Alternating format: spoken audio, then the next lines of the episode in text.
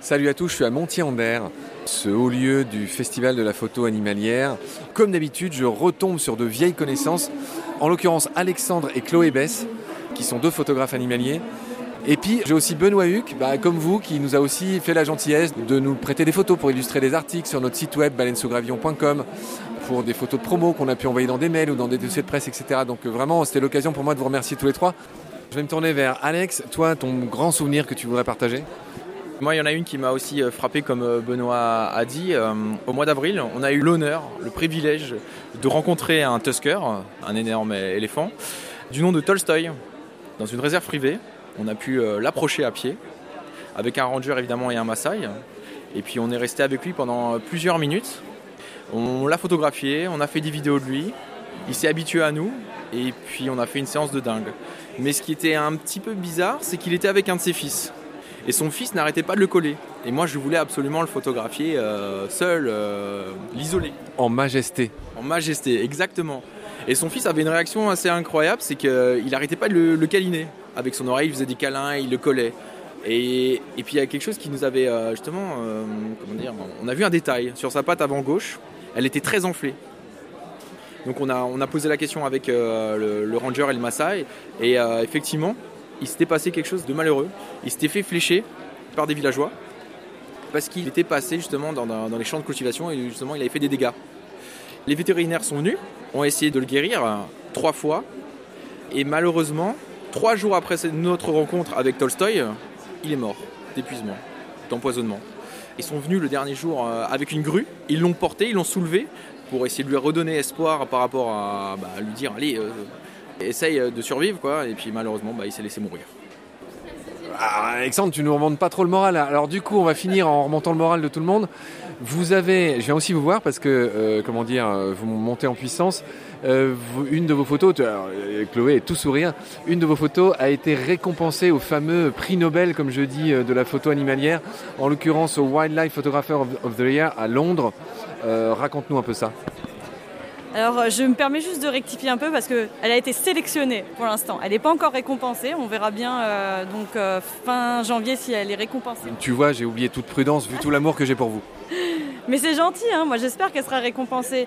Et donc en fait, euh, c'est euh, en avant-première que j'annonce là sur le festival de Montier-en-Der que ben, l'une de mes photos de Goéland est nominée dans la catégorie euh, vote du public du célèbre Wildlife Photographer of the Year.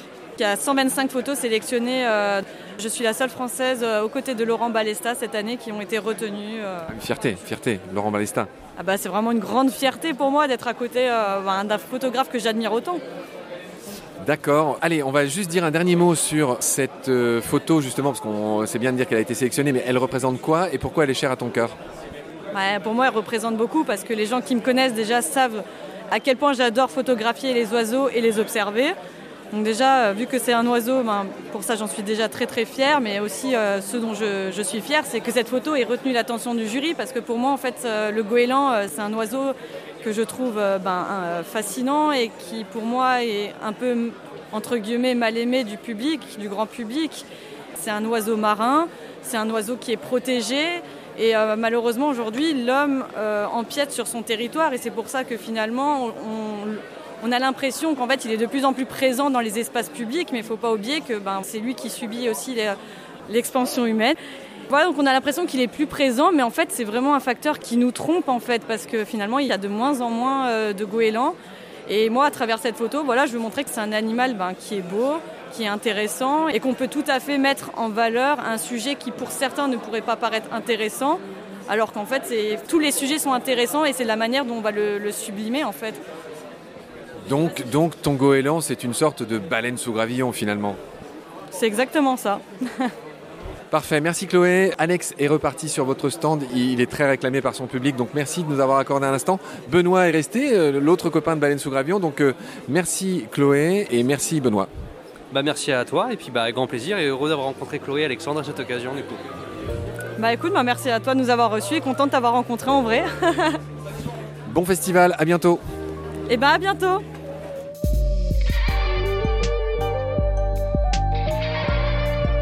C'est la fin de cet épisode.